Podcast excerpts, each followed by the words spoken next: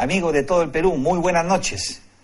Dice el analista político Jorge Morelli que el caso Obregón ya quema.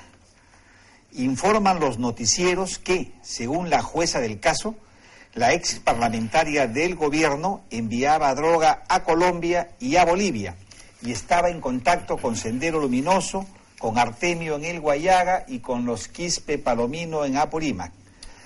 La ex parlamentaria habría confesado además la entrega de dinero a dos reclusos que se retractaron de la acusación de narcotráfico que hicieran contra su pareja sentimental. También reconoció que el entonces candidato y hoy presidente de la República, Ollanta Humala, y su esposa le pidieron candidatear al Congreso por San Martín con el número uno. Daniel Abugataz habría revelado a los medios que Obregón aportó recursos al Partido Nacionalista en la campaña electoral y él ha añadido que en lo que le toca de confirmarse los hechos, le corresponde reconocer la culpa del partido y la suya, porque siendo presidente del Congreso contrató a Obregón y le dio un cargo de extrema confianza en el Parlamento. De lo que se aprovecha Alan García para decir en, en Twitter lo siguiente.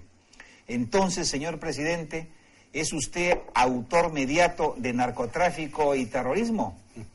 Hasta ahora el silencio es estruendoso, pero ya hay una moción con 42 firmas en el Parlamento para investigar la penetración del terrorismo y del narcotráfico en el poder político, ¿no? Y Abugataz, cuando no, en vez de hacer un mea culpa por su defensa de Nancy Obregón, un mea culpa auténtico, dice o reclamó al Poder Judicial y a la policía investigar al expresidente García, a la lideresa del Fujimorismo y a su hermano Kenji, ¿no? Mira si no son locos. Que sí, pues atacar, atacar, atacar y atacar para defenderse, ¿no? Bueno, y recordemos otra cosa. A mí me da lástima lo de Nancy Obregón, sinceramente. Sí, claro, cómo no. Porque se ha metido en un gravísimo problema y, por supuesto, si lo que se está diciendo es, es cierto, y hay indicios de que lo es, está en un gravísimo problema y, por supuesto, le ha hecho un gran daño al país.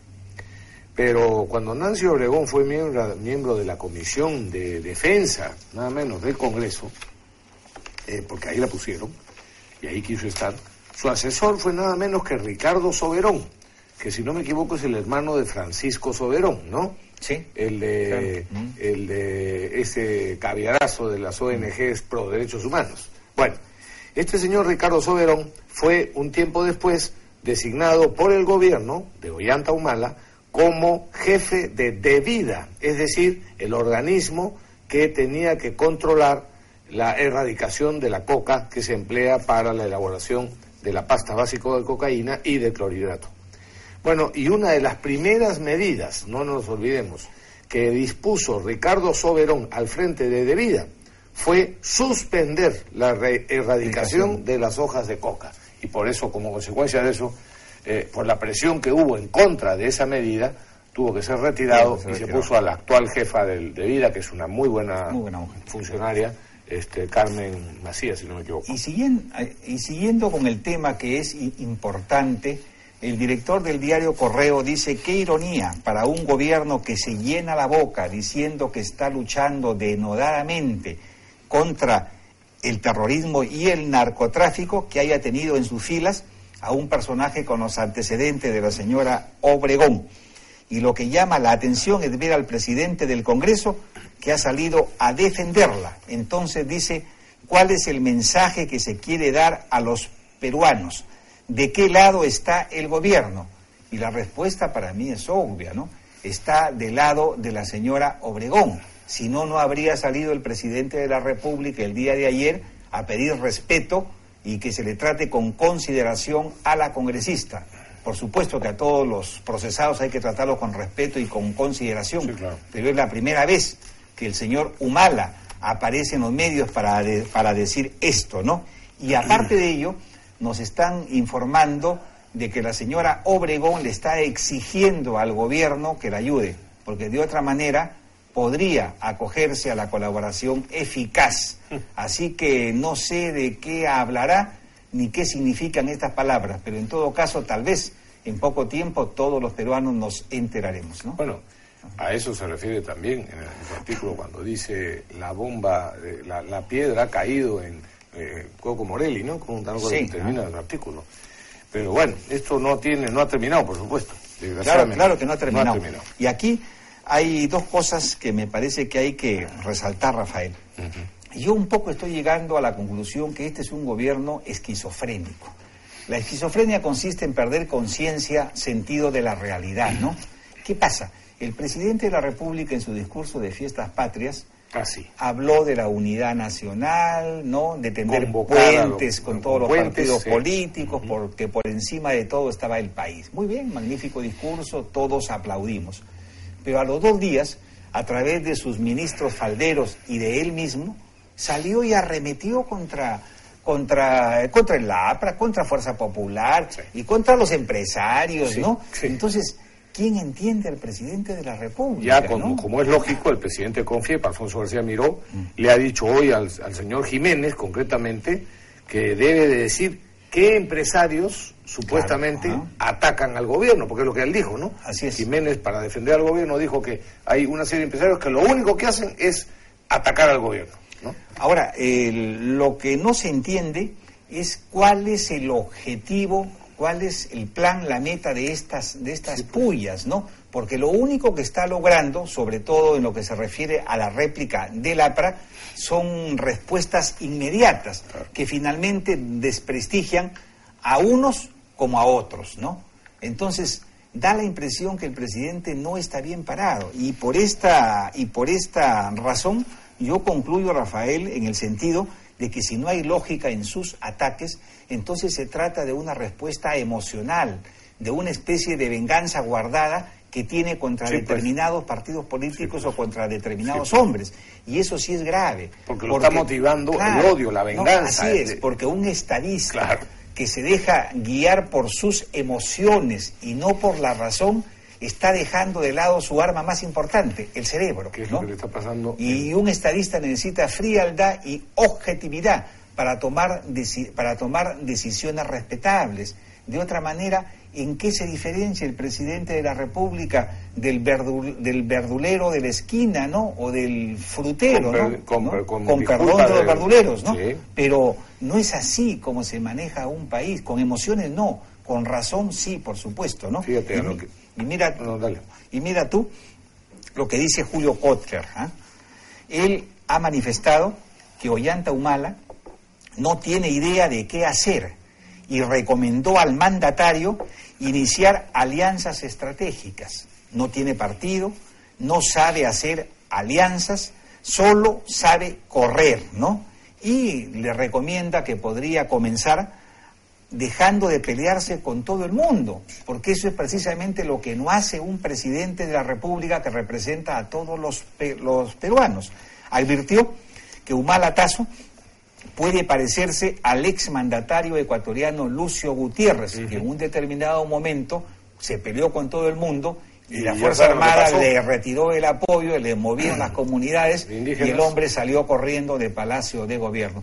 Yo no creo que eso pase de ninguna manera en el, en el Perú, pero que Humala anda borrachito, sin duda, ¿no? Ahora, sobre este mismo tema, Fernando Tuesta Soldevilla dice, a tres años de un mandato de cinco, el gobierno parece agotándose y sin luces.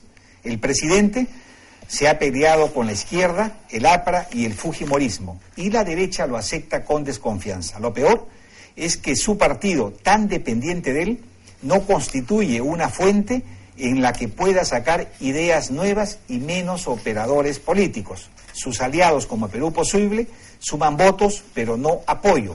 Por lo tanto, hacerse tantos frentes a la vez sin configurar alianzas políticas para impulsar proyectos y para relanzar al gobierno solo es una consecuencia que debería de venir sola por sentido común, pero no viene, porque el hombre está, está entumecido, está como paralizado, no sé qué le está pasando a Humala, pero está cometiendo demasiadas torpezas políticas. Y mira tú que estas críticas vienen de un hombre como Julio Cotter, que suele ser suele ser serio, serio en sus críticas, y, más bien favorable Fernando Cuesta, que se esfuerza por ser objetivo, ¿no?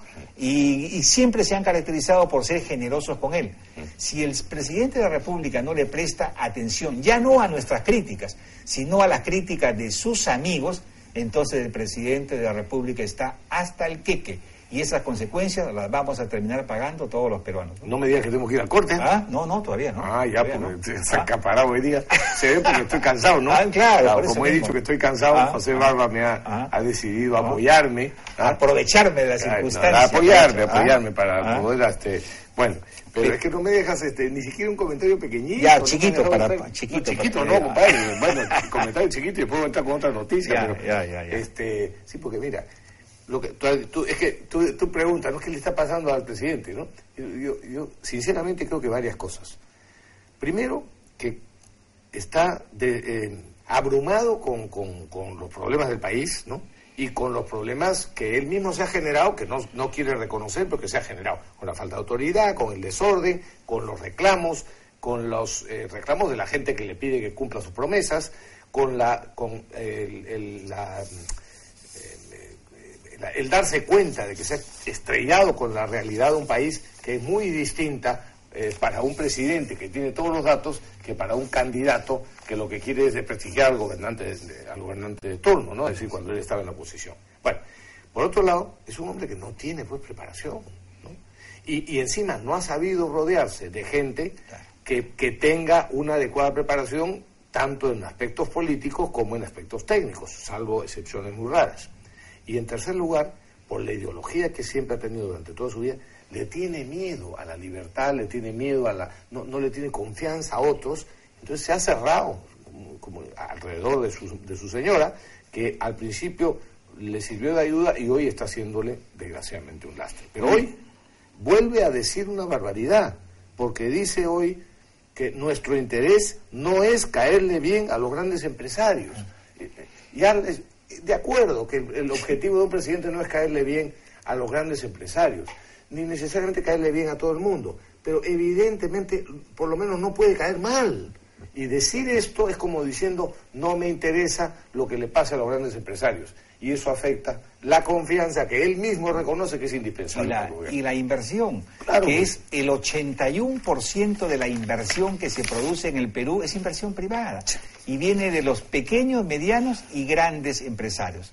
Hay que ser realmente muy tonto para decir semejante barbaridad. Yo quería hacer otros comentarios, pero Rafael Rey está que me, está que me interrumpe con una caricatura, creo, ¿no? No, no, no, no, interrumpo, no, estaba avisándole pero a... Pero ponla de una vez. Ya, pero, pero, entonces hago la introducción. Ah, a ver, a ver. Ya. La alcaldesa de Lima, Susana Villarán, voy a cambiar de tema. Ya, está bien. Eh, ha condecorado, ya sabemos, a varios personajes artísticos y políticos que han hecho muy poco por la ciudad de Lima, muy poco. Ustedes juzgarán. Vamos a recordar, por ejemplo, que condecoró con la medalla de Lima al señor Eusebio Leal, quien es historiador cubano, castrista hasta la médula, que defiende el régimen dictatorial de los Castro. Después hizo lo mismo con Quina Malpartida, la boxeadora, que ha tenido después problemas legales para manejar eh, sin licencia de conducir. Yo creo que fue un aprovechamiento de la figuración, del prestigio de, de Quina Malpartida, que eh, había retenido el título mundial y estaba en todo el momento de la, de la revocatoria y entonces se la jaló para su lado, la condecoró y hizo campaña con ella. Después, en el aniversario de Lima, en enero, Villarán aprovechó la serenata por el aniversario para condecorar a Eva Young lo que originó el rechazo y una silbatina tremenda de los asistentes, porque estaba evidentemente haciendo política. De ahí también condecoró a María Antonieta de las Nieves. ¿Te acuerdas quién es? Ah, la chilindrina. La chilindrina, exactamente. ¿Qué ha hecho por Lima la chilindrina? bueno, y ahora ya anunció que piensa condecorar a Kiko, el personaje del, Chavo. del Chavo del Ocho. Del Chavo del Chavo del Ocho. La pregunta es, ¿Qué es lo que sigue? ¿Qué es lo que sigue? Tongo. Bueno, pues, pues bueno, que venga Tongo. No sé si Tongo ¿ah? también lo condecoró, pero bueno, pero no sé. Pero, ¿qué, ha hecho este, Kiko por, la ciudad Mientras los puentes se caen, la Costa Verde avanza a paso de tortuga, la señora alcaldesa de Lima se dedica a perder el tiempo en este tipo de condecoraciones. Y mañana lo diremos, mañana lo diremos. Mientras la alcaldesa y el municipio de Lima le pretende, pretende indemnizar a los que sean afectados en sus viviendas por el el proyecto Parque de Lima con menos dinero de lo que ha aprobado la municipalidad, que cuesta el metro cuadrado de las casetas nuevas de peaje que van a hacer. Fíjate, menos de lo que cuesta el metro cuadrado de las casetas, que es una barbaridad, le quieren pagar a los por una casa de cuatro pisos a los pobladores de la zona de Huáscar que van a ser afectados por lo del Parque de Lima. Bueno, y por eso la caricatura de Eduardo hoy día el Perú 21, que es muy buena. A ver si está este, en, el, en producción. A ver, bueno. A mí me parece bien, están conversando el, mismo personaje de siempre, ¿no? A mí me parece bien merecido que Susana Villarán condecore a Kiko. Lo que me parecería mal e inmerecido sería que Kiko condecore a Susana Villarán. es muy buena, es muy buena. Vamos a un corte, amigos. Y en noticias parlamentarias, el ministro de la Flecha Verde, el señor Pedro Cateriano, respondió hoy la interpelación del Congreso. Y yo digo que mejor no hubiera ido, ¿no? Le han dicho de todo, ¿no? Franelero, incapaz, sobón, felpudine, gatito faldero, ¿Dónde está el ministro recomendado por el Marqués de la Decencia y la Democracia? no está bien, eh, Bueno, pues, pero es que él ha agredido primero él ha insultado a la bancada y entonces es natural que le respondan de esa manera. Y además me parece que no están exagerando con lo de gatito faldero, con lo de ministro faldero, ¿ah? ¿no? y otras cosas más, ¿no? Porque su comportamiento no es apropiado, ¿no?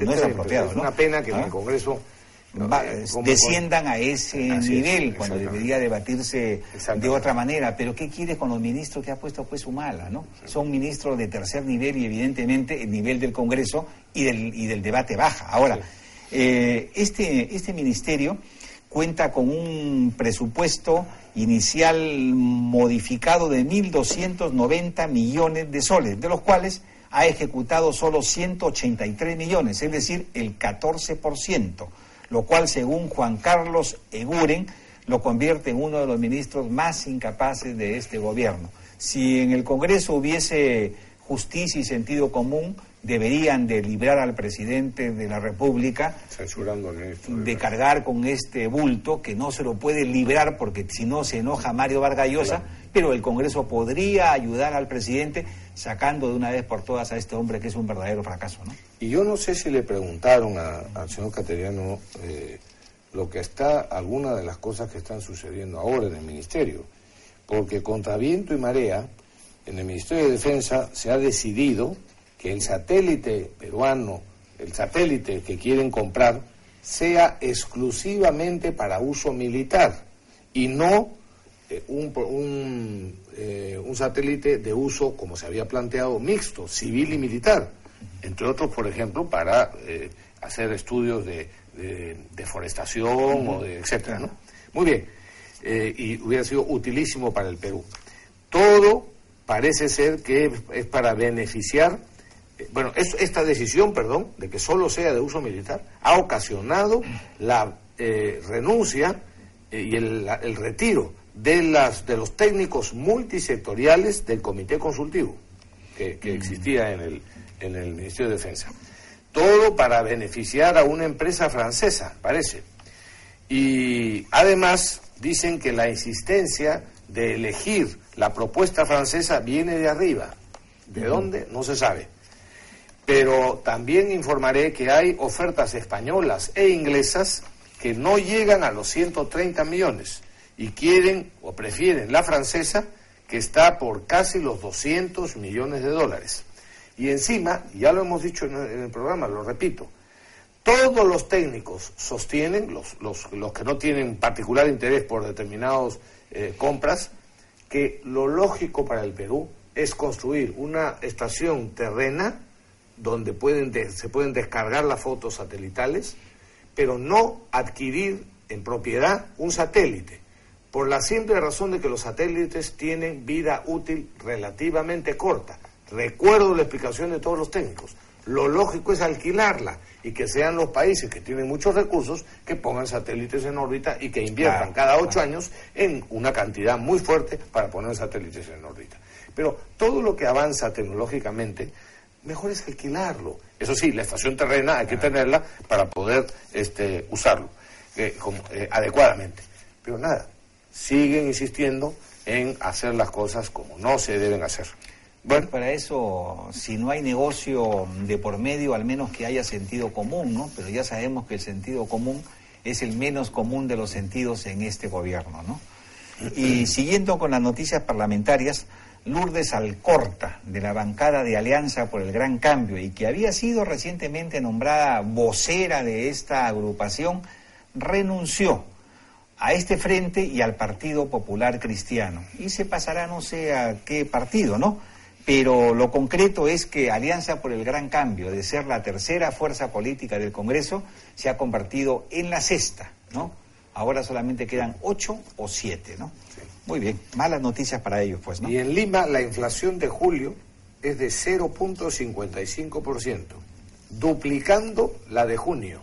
Ojo, con ello junio ha pasado a ser la segunda tasa más alta de inflación en lo que va del año, porque la primera fue en marzo, que llegó a marcar punto casi 1%, punto 91%. Cuidado, cuidado, que eso afecta a los bolsillos de los más pobres especialmente. Bueno, y en una muestra de que nadie le cree a Alejandro Toledo, ni siquiera en su propio partido, nada menos que Juan Chepuc, el fiel, el escudero de siempre, declinó ser vocero de Alejandro Toledo en el espinoso tema de las compras inmobiliarias. Y por el contrario, lo emplazó a declarar con sinceridad. No, fíjate, qué feo. ¿eh? Chepuc reconoció que dichas adquisiciones han debilitado al partido al punto que ha perdido identidad y ha perdido parlamentarios. También dijo claro que no cree de ninguna manera en las versiones que ha dado Alejandro Toledo. Bueno, señor, señor Cheput y señores de Perú Posible. Ya eh, pues. por lo menos eso último ya está mejor, pero la debilitación del partido es lo de menos. Lo más importante es el, las falsedades que han que ha, que, ha, eh, que con las que ha regado a la opinión pública el señor, el, líder de ustedes en el partido. Así es. y lo que ellos no deben de perder bajo ningún punto de vista es el honor, el sentido de la dignidad y del respeto a ellos, a ellos mismos, ¿no?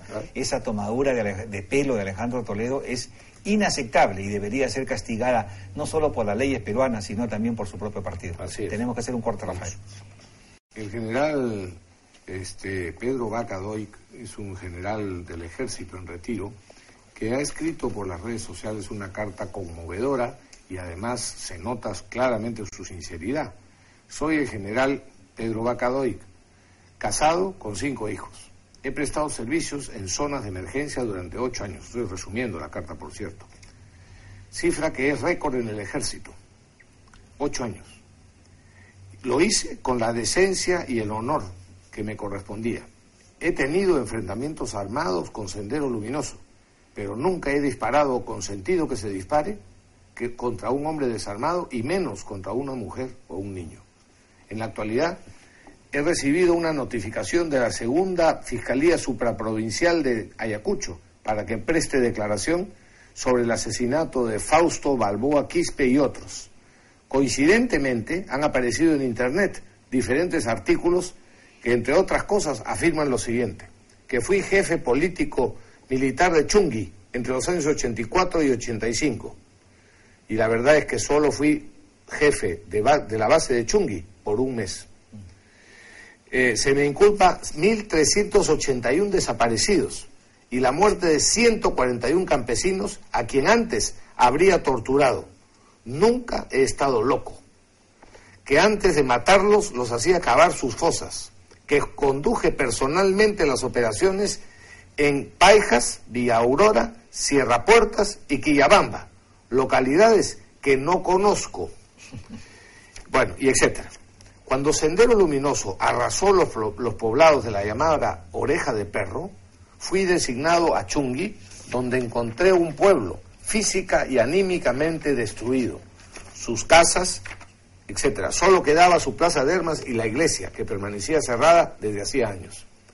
Intensificamos el patrullaje y obligamos a los senderistas a huir.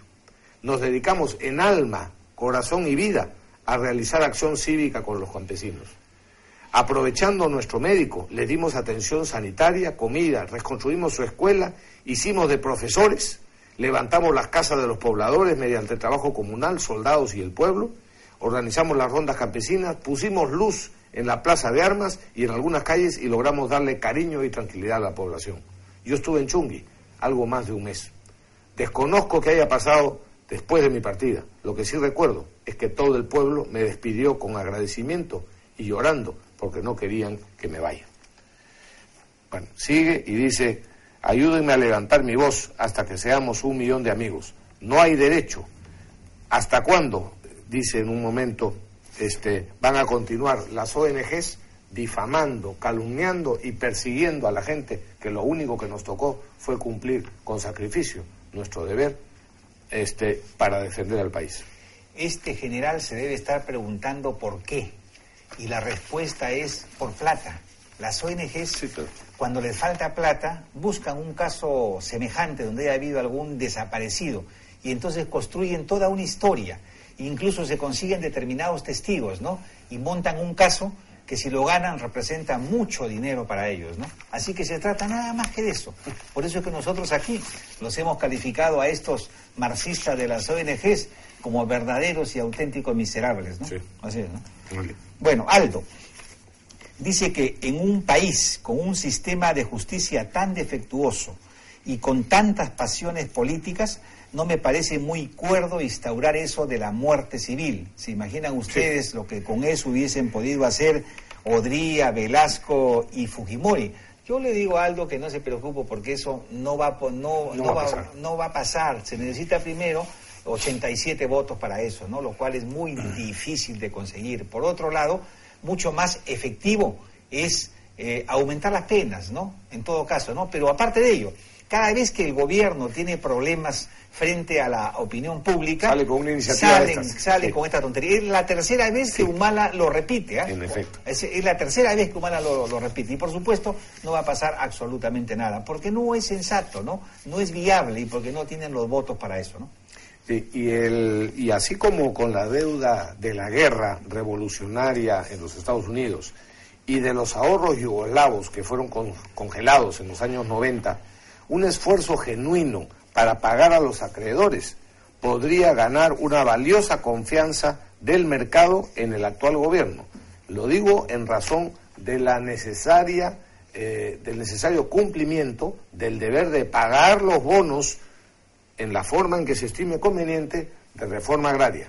No se puede mantener eso por más tiempo, el, perro muerto, donde se reconocen todas las deudas de los demás pero no la de esta, esta gente que fue eh, em, robada de su propiedad en los años del gobierno militar de Velasco. Y aquí tengo una nota que ha sido publicada en todos los diarios. Dice Alberto Fujimori, pujanza económica no es por Humala. Esto lo sabemos todos y nadie en su sano juicio discute que el despegue económico de nuestro país comenzó con el gobierno de Alberto Fujimori. Pero no le hace bien a Alberto Fujimori decir esas cosas, porque en primer lugar deja mal a todos aquellos parlamentarios ¿no? que simpatizan con él, que de una u otra manera dijeron que el hombre estaba muy mal de salud, en estado grave y que podía morir en cualquier momento. Con esto, con este lanzamiento al debate nacional, Fujimori demuestra en realidad que está muy bien de salud, ¿no? Y Fujimori debería ser consciente de su propia realidad. Fujimori ya dejó de ser el Fujimori de antes. El Fujimori de ahora debería dedicarse a reencontrarse con su alma, con su espíritu, con el arte, con la pintura, con la poesía, con la filosofía, pero no debe dar declaraciones políticas porque le hace daño a, su causa y a la causa del partido político de Keiko Fujimori. no sé, no sé quién lo estará aconsejando, pero Fujimori está actuando muy mal, ¿no? Sí. Es una pena porque sí, es verdad que es una injusticia lo que se ha hecho con él, pero, pero efectivamente no ayuda esto. No ayuda. Muy bien, vamos a un corte menos.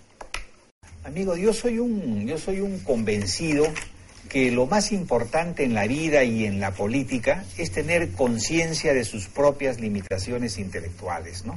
Cuando uno tiene conciencia de su, de su realidad, entonces evita hacer papelones, ¿no? Como el señor este rimarrachín o mamarrachín, como le dicen sus adversarios, ¿no?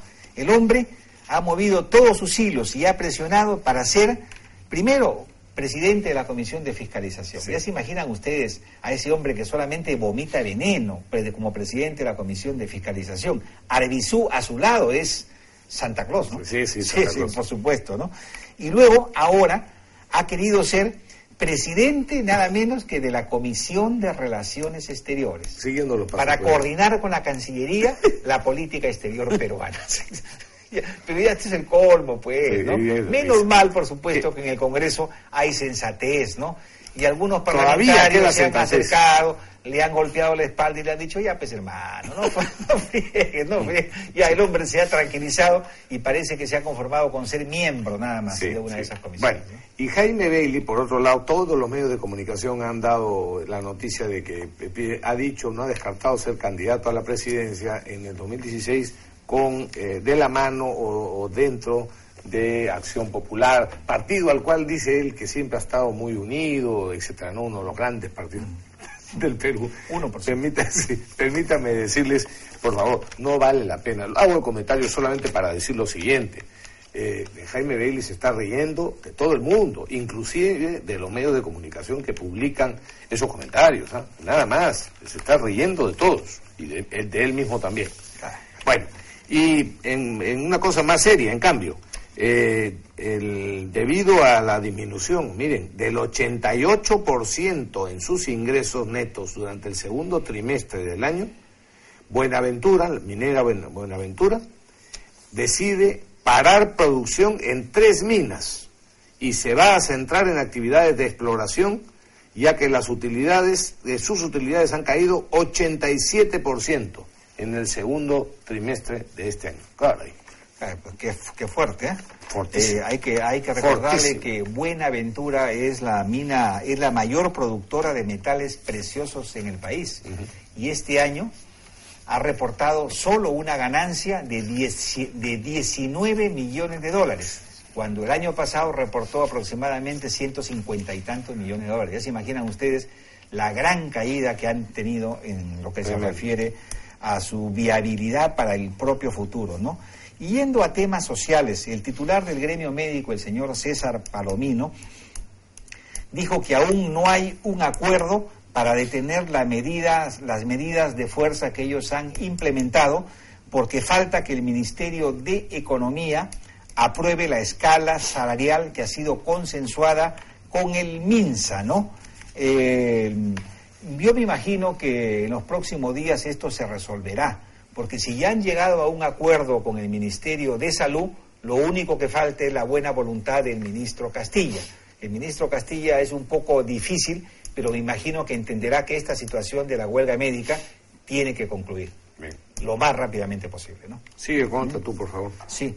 Y dice Juan Carlos Eguren que los gobiernos regionales percibirán un 26% menos de los recursos provenientes del cano minero. Escuchen bien, 26% menos, lo cual, en su concepto, podría desencadenar el inicio de una serie de conflictos sociales, debido a que la caída de ingresos provocará sin duda la paralización de obras de infraestructura que son reclamadas y que son de gran impacto social en muchas regiones del país. Pero esto es consecuencia, pues, de la crisis internacional y también de los errores de este gobierno. Claro, de la retracción de la inversión. Y si el gobierno no anuncia eso con, con anticipación, efectivamente, la gente, eh, eh, digamos, movida por los radicales de siempre y aprovechando la ignorancia del porqué de esa caída del canon, y, por tanto la escasez de recursos para las infraestructuras este, va a originar problemas que le van a explotar en la cara al gobierno. Los gremios portuarios y petroleros, eh, pobre gente, no, no llega a comprender, han anunciado hace unos días la reactivación de lo que llaman el Frente de Defensa de las Empresas Estratégicas del Perú. para evitar sus concesiones a, instituciones privadas, etcétera. Es exactamente todo lo contrario que hay que hacer justamente en si quieren considerar las estratégicas, lo principal que hay que conseguir en una empresa estratégica es que funcione adecuadamente. Claro. Y a partir de la fecha, esta es una noticia interesante y peligrosa. Los consumidores de drogas en el Ecuador podrán portar marihuana, cocaína, heroína, éxtasis, ¿ah? en cantidades fijadas por el gobierno sin ser sancionados. La tabla aprobada precisa que los consumidores podrán llevar hasta 10 gramos de marihuana, 2 gramos de cocaína, etcétera. ¿Pero eso es Ecuador? Ecuador. El Estado, a, través de, a través de locales especiales, se ocupará de la venta de las drogas a precios tan bajos que esperan que estos precios acaben con las bandas de narcotraficantes. Bueno, habrá que estar atentos para ver qué resultados tiene este país, pero la medida es bastante peligrosa. Esto ha sido seguido por lo que tú me ibas a comentar, por Uruguay, que han aprobado en la Cámara de Diputados la legalización de la, marihuana, incluso están autorizando el cultivo, lo que no permiten es su comercialización. Es otra cosa, pero, pero se, se asemejan bastante. En ambos casos se trata de dos medidas que pudieran poner en peligro muchos pues. valores en una determinada sociedad y eso pues. eso será culpa de los políticos de turno. Bueno, terminamos con una frase de José Saramago, que es un hombre, mira, al que yo no le he tenido, pero hace tiempo que tenía esto y creo que es un buen momento para, fíjense esta, esta digamos, reflexión. Hijo, es un ser, dice él, que Dios nos prestó para hacer un curso intensivo de cómo amar a alguien más que a nosotros mismos, de cómo cambiar nuestros peores defectos para darles a ellos los mejores ejemplos. Ser madre o padre es el mayor acto de coraje que alguien pueda tener, porque es exponerse a todo tipo de dolor, principalmente a la incertidumbre de estar actuando correctamente y del miedo a perder algo tan amado, porque no es nuestro, fue apenas un préstamo. Es el hijo, es el el más preciado y maravilloso préstamo, ya que no son nuestros, son nuestros, perdón, solo mientras no pueden valerse por sí mismos. Luego le pertenecen a la vida, al destino y a sus propias familias. Dios bendiga siempre a nuestros hijos, pues a nosotros ya nos bendijo con ellos. Está bonito. Muy bien, amigos, tenemos que concluir. Buenas noches y nos estamos viendo mañana.